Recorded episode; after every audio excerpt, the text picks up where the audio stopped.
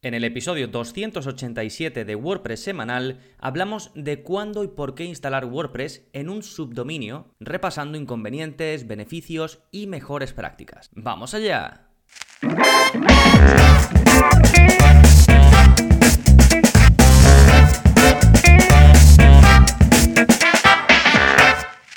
Hola, hola, soy Gonzalo de gonzalonavarro.es y bienvenidos a WordPress Semanal, el podcast en el que aprendes WordPress de principio a fin, porque ya lo sabes, no hay mejor inversión que la de aprender a crear y gestionar tu propia web con WordPress. Y hoy vamos a hablar de un tema que en principio puede ser un poco técnico, pero que mm, ya veréis que vamos a repasar de forma muy sencilla. En el índice de contenidos que tengo preparado, básicamente respondo a la duda de si a veces es mejor tener una zona de tu web en un subdominio o todo dentro del mismo dominio, todo digamos en la misma web. Pero antes vamos a repasar por supuesto qué es un subdominio, luego veremos casos en los que usar un subdominio en WordPress puede ser buena idea, tengo apuntado seis casos, si se me ocurre alguno eh, sobre la marcha al vuelo, pues lo comentaré también. Os voy a hablar de inconvenientes o, mejor dicho, detalles que hay que tener en cuenta cuando se usa un subdominio, cuando se opta por esta opción. Hablaré del multisite en WordPress porque en algunos casos os puede confundir un concepto con el otro y con eso creo que quedará un episodio bastante redondo. Así que en un momentito entramos de lleno en todo eso, pero antes como siempre novedades. ¿Qué está pasando en gonzalonavarro.es esta semana? Pues bien, tenemos nuevo vídeo de la zona código, es el vídeo 230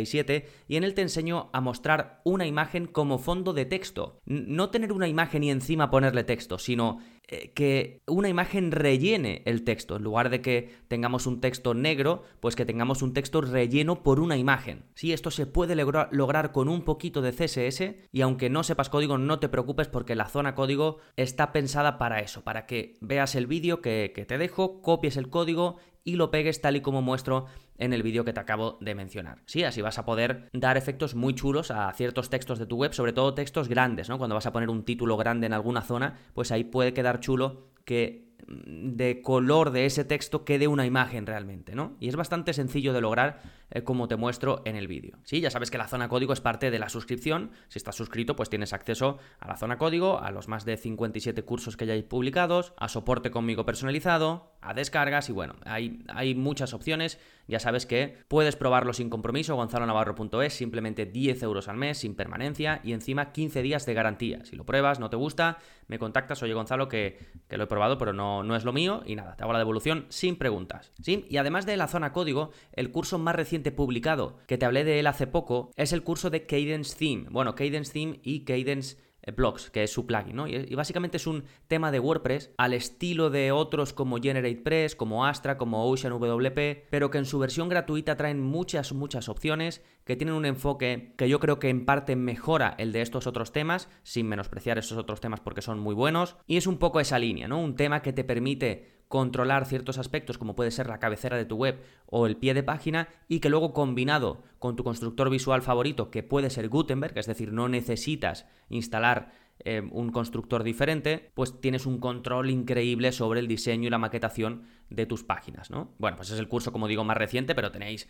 eh, cursos sobre WordPress puro y duro, avanzado, em, intermedio básico, cursos sobre eh, cómo implementar el SEO, digamos, de forma práctica, el SEO en tus contenidos, incluso estrategias con Google Sales Console, tenéis cursos de productividad en WordPress, tenéis cursos de cómo mejorar la velocidad de carga de vuestras páginas, en fin, todo lo que necesitáis para crear y gestionar webs, ya sea la vuestra o la de otros, de forma profesional. Recuerda que en gonzalonavarro.es tienes toda la info. Perfecto, pues una vez visto las novedades, vámonos ahora con el plugin de la semana que se llama User Profile Picture. Este plugin, que es muy sencillito, te permite subir manualmente una imagen al perfil de tus usuarios. Ya sabéis que para añadir una imagen o para que salga cuando eh, hay usuarios dentro de WordPress, para que aparezca una imagen al lado de su, pues de su nombre de usuario, si es que lo muestras en algún sitio de tu web, pues esa persona tiene que tener una, una cuenta en un servicio que se llama Gravatar. ¿no? Tú te das de alta en Gravatar con tu correo electrónico y te pones eh, pues em, una imagen, sobre todo una imagen de perfil, puedes rellenar otros datos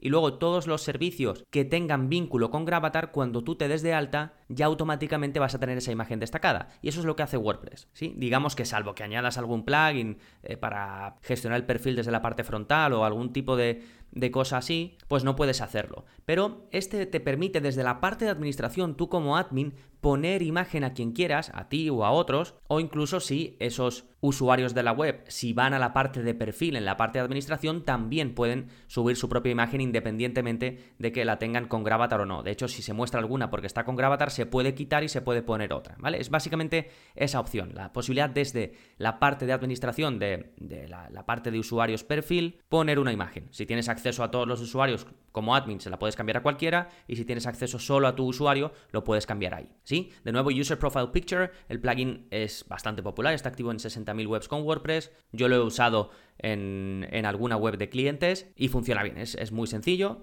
se mantiene actualizado, así que si buscas esto, es yo diría el mejor plugin para ello. Recuerda que te dejo el enlace a este plugin y a todo lo que vaya comentando en la parte de enlaces de este episodio, a la que puedes ir escribiendo en tu navegador gonzalonavarro.es barra 287, que es el número de este episodio. Fantástico, pues ahora sí, vámonos con el tema central del programa. ¿Debo usar un subdominio o tenerlo todo en la misma web? Y vamos a empezar definiendo qué es eso de un subdominio. Bueno, eh, no es más que la creación de una web en otra carpeta de tu servidor. Imagínate que, por ejemplo, tenemos mi web, ¿no? gonzalonavarro.es y yo la tengo hospedada en SiteGround, que es mi servidor. Entonces, si yo accedo a los archivos de mi web, pues yo veo que hay una carpeta, tendré una carpeta que se llama gonzalonavarro.es o tendré un directorio que se llame mi web o algo por el estilo. Y cuando yo accedo ahí, veo todos los archivos de WordPress que tengo instalado.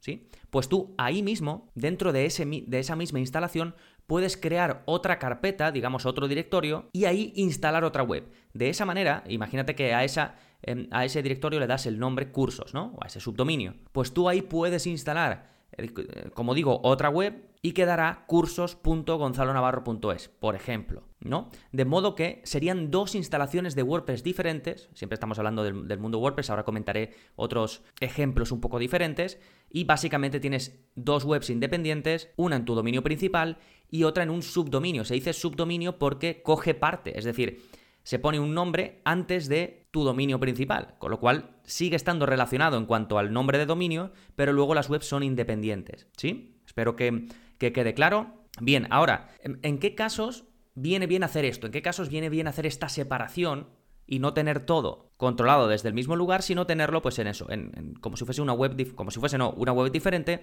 en un subdominio. Bueno, en caso número uno, que seguramente es el que le venga a todo el mundo a la cabeza, cuando quieres usar un theme de WordPress diferente. Hay muchas veces que por ejemplo, tenemos una web que es un blog o una web corporativa y luego añadimos una tienda online o una sección para formación online, concursos o una sección que va a ser un lugar para miembros, un membership site. Y eh, yo veo mucha gente que me pregunta a través de contacto, Gonzalo, ¿puedo utilizar dos themes, dos temas de WordPress en mi misma web? Porque a lo mejor de repente quieren hacer una sección de tienda online y quieren buscar un tema que sea mucho más compatible con WooCommerce, por ejemplo, ¿no? Pues eso no, en una misma web no puedes tener dos themes, pero sí que si te merece la pena cambiarlo por, mm, porque tú lo consideras así, lo valoras y llegas a la, a la conclusión de que sí, que, que, para hacer la parte extra, la parte de tienda online, de formación online, de membership site, necesitas otro tema de WordPress, pues aquí puede ser una buena opción. Entonces, si es una tienda online, puedes tener tienda.tuweb.com y en esa parte de tienda instalar un theme nuevo, darle el diseño que quieras y tenerlo totalmente compartimentalizado. ¿Sí? Ese es un caso. El otro, que va muy relacionado, es cuando vas a usar plugins muy diferentes. Aquí estarías optimizando un poco el uso de plugins porque a lo mejor tu web principal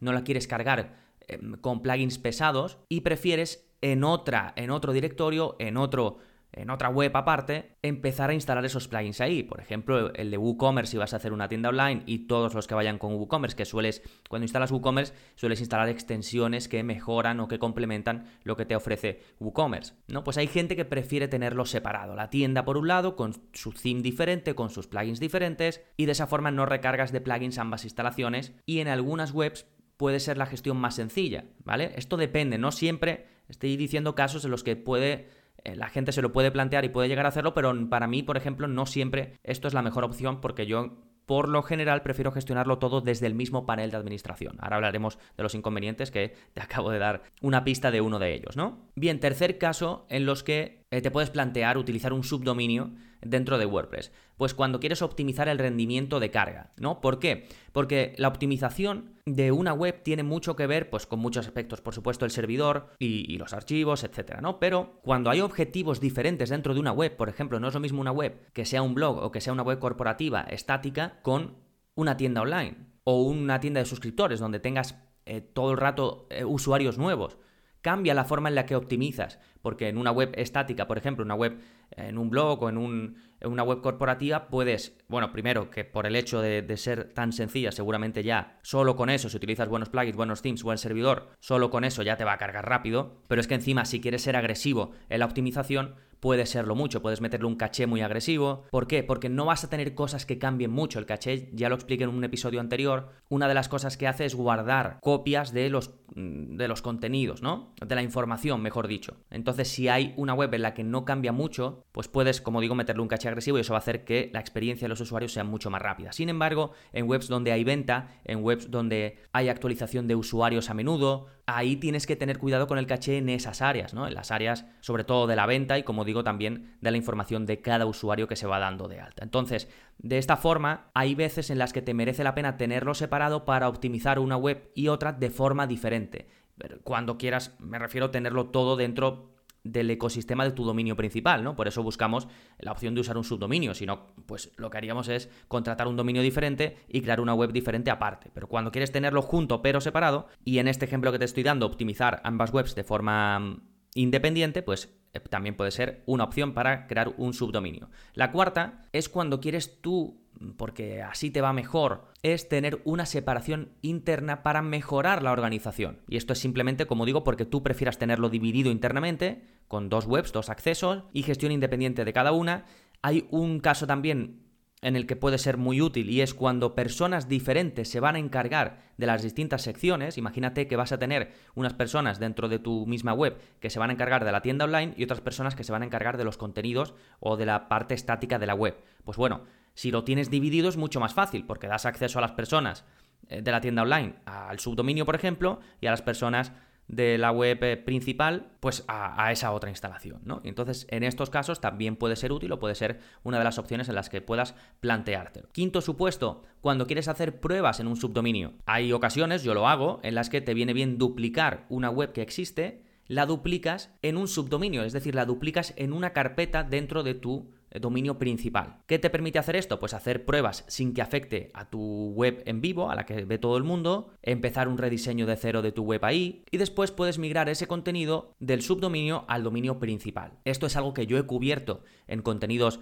eh, premium. Tenéis, por ejemplo, una clase del curso de WordPress en local y pruebas, que es la clase 9, en la que os enseño cómo duplicar tu web en un subdominio con un plugin de forma súper sencilla. Este plugin lo utilizo yo bastante. Básicamente lo instalas eh, le das a la opción de copiar y automáticamente te crea el subdominio de pruebas y te da la opción de acceder a él de forma muy sencilla y ya tú haces los cambios que necesites o lo que quieras y luego tienes dos opciones, o migrar manualmente de ese subdominio a tu web en vivo si es que quieres eh, pasar los cambios. Hay veces que las pruebas simplemente yo las hago para una actualización o para algo así y luego lo que hago es que hago eso mismo en el dominio principal, no tengo que migrar todo, ¿vale? Porque encima mi web es, em, tengo usuarios, hago ventas, entonces tengo que tener cuidado con lo que hago con las migraciones, sobre todo de la base de datos, ¿no? Pero eso sí que lo hago para hacer pruebas, retoques, veo que funciona en el subdominio, entonces lo hago en el dominio principal. Pues para eso el plugin em, que os dejo en esta, en esta clase lo, pongo enlazado ¿eh? en la parte de contenido de, enlaces, ahí lo tenéis. ¿eh? Recuerda gonzalonavarro.es barra 287. Eh, bueno, os decía que podéis migrar si queréis también el contenido de forma manual y para ello os dejo otro enlace de cómo migrar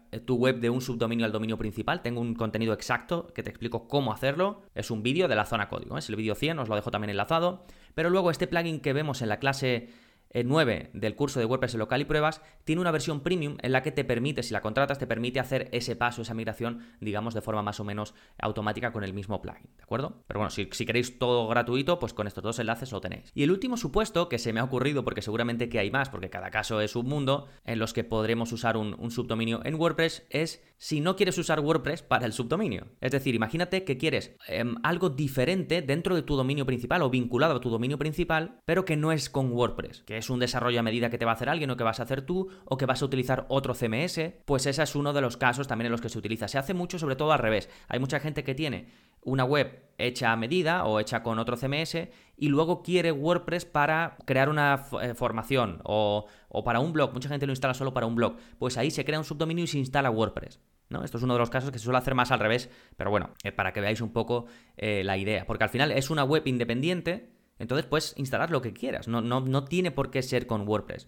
Por cierto, al, al, relacionado con esto, os voy a dejar un enlace a un vídeo en el que os enseño cómo podéis mostrar un documento HTML en vuestra web con WordPress. Y lo hacemos con un mecanismo muy sencillo, está muy chulo. Esto mmm, me ha llegado varias veces, varias veces esta pregunta, o me llegó en su momento varias veces, y por eso creé este vídeo, ¿vale? Hay gente que tiene un documento HTML que, que no es una página creada con WordPress normal, pero que quieren poder mostrarla dentro de su web con WordPress. Pues os enseño cómo hacerlo. ¿eh? Os dejo el enlace en esta última parte de, de la posibilidad de utilizar eh, un subdominio si no quieres Em, tener WordPress en ese, en ese subdominio, ¿no? Bien, estos son los seis supuestos en los que se me ocurre que puedes querer utilizar un subdominio en WordPress. Ya digo que dentro de cada uno tienes que valorarlo, porque a lo mejor cumples eso, te apetece utilizar otro theme, pero a lo mejor no es tan importante utilizar otro theme y puedes seguir utilizando el mismo y prefieres gestionar todo desde el mismo lugar, pues tienes que valorarlo, ¿vale? Bien, ahora, ¿qué cositas tenemos que tener en cuenta o qué posibles inconvenientes hay en esto de utilizar un subdominio?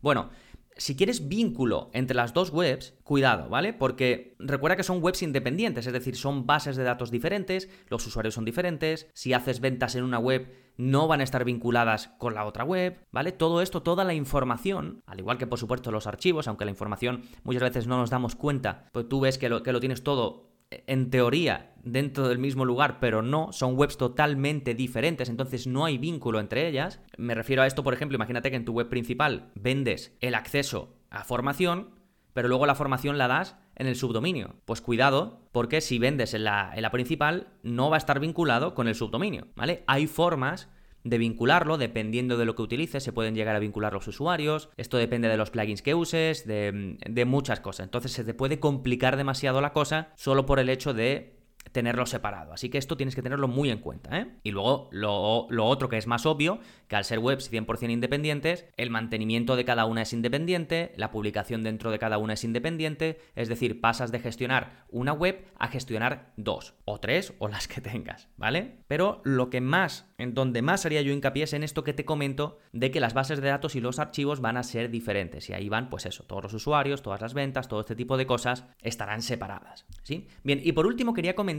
que qué pasa con el multisite, con el multisitio en WordPress, porque nos puedes llegar a sonar parecido, pero no, un multisite es diferente de instalar dos eh, webs o dos eh, instalaciones de WordPress en una en el dominio principal y una en el subdominio, ¿vale? ¿Por qué? Porque básicamente el multisite es una sola instalación de WordPress, pero especial. Es una sola instalación en un mismo lugar que te permite crear subsitios. ¿Vale? Pero desde la misma instalación, tú no accedes a cada subsitio de forma independiente. Tú como administrador, digo, tú accedes a tu administración principal y ahí puedes ver todos los subsitios que tienes, ¿sí? Tengo un tutorial, no me voy a adentrar demasiado en eh, WordPress Multisite, pero tengo un tutorial, de hecho es bastante visitado. Me estoy planteando hacer un curso porque es uno de los tutoriales que más em, visita la gente desde Google y ahí os explico cómo utilizar Multisite, por qué utilizarlo y cómo gestionarlo a grandes rasgos, ¿vale? Es un tutorial básico pero de principio a fin sobre cómo crear y gestionar WordPress multisite. ¿Vale? Os lo dejo enlazado en esta, en esta sección del episodio, en la, parte de enlaces,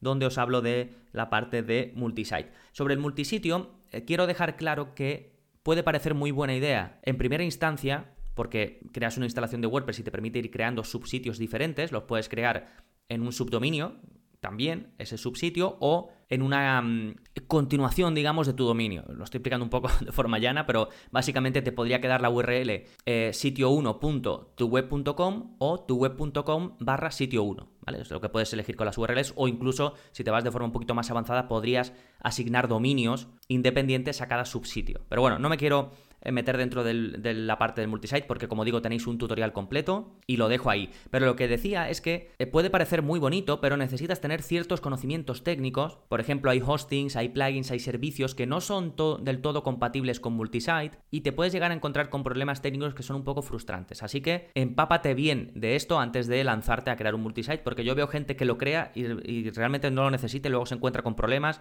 y luego volver atrás es un rollo. Así que em, investigarlo bien. ¿eh? Recordad que os dejo todos los enlaces que está cargadito de enlaces relacionados para que ampliéis información, para que podáis tomar acción sobre las ideas que se os estén ocurriendo en este momento si vais a gonzalonavarro.es barra 287. Sí, nada más, recuerda, si te ha gustado este episodio, te ha aportado algo, piensas que puede ayudar a alguien o simplemente quieres echarme un cable, pues te agradezco muchísimo la acción que puedas tomar, una valoración en Apple Podcast, un me gusta en iBox, compartirlo. Si lo escuchas en Spotify, por ejemplo, es muy fácil compartirlo en tus redes sociales, enviárselo a un amigo, un familiar al que pienses que em, se, le pueda venir bien esto de, de, empaparse un poquito del uso de WordPress. Si lo has hecho ya, pues muchísimas gracias. Si lo vas a hacer, también muchas gracias. Nada más por este episodio. Nos seguimos escuchando. Adiós.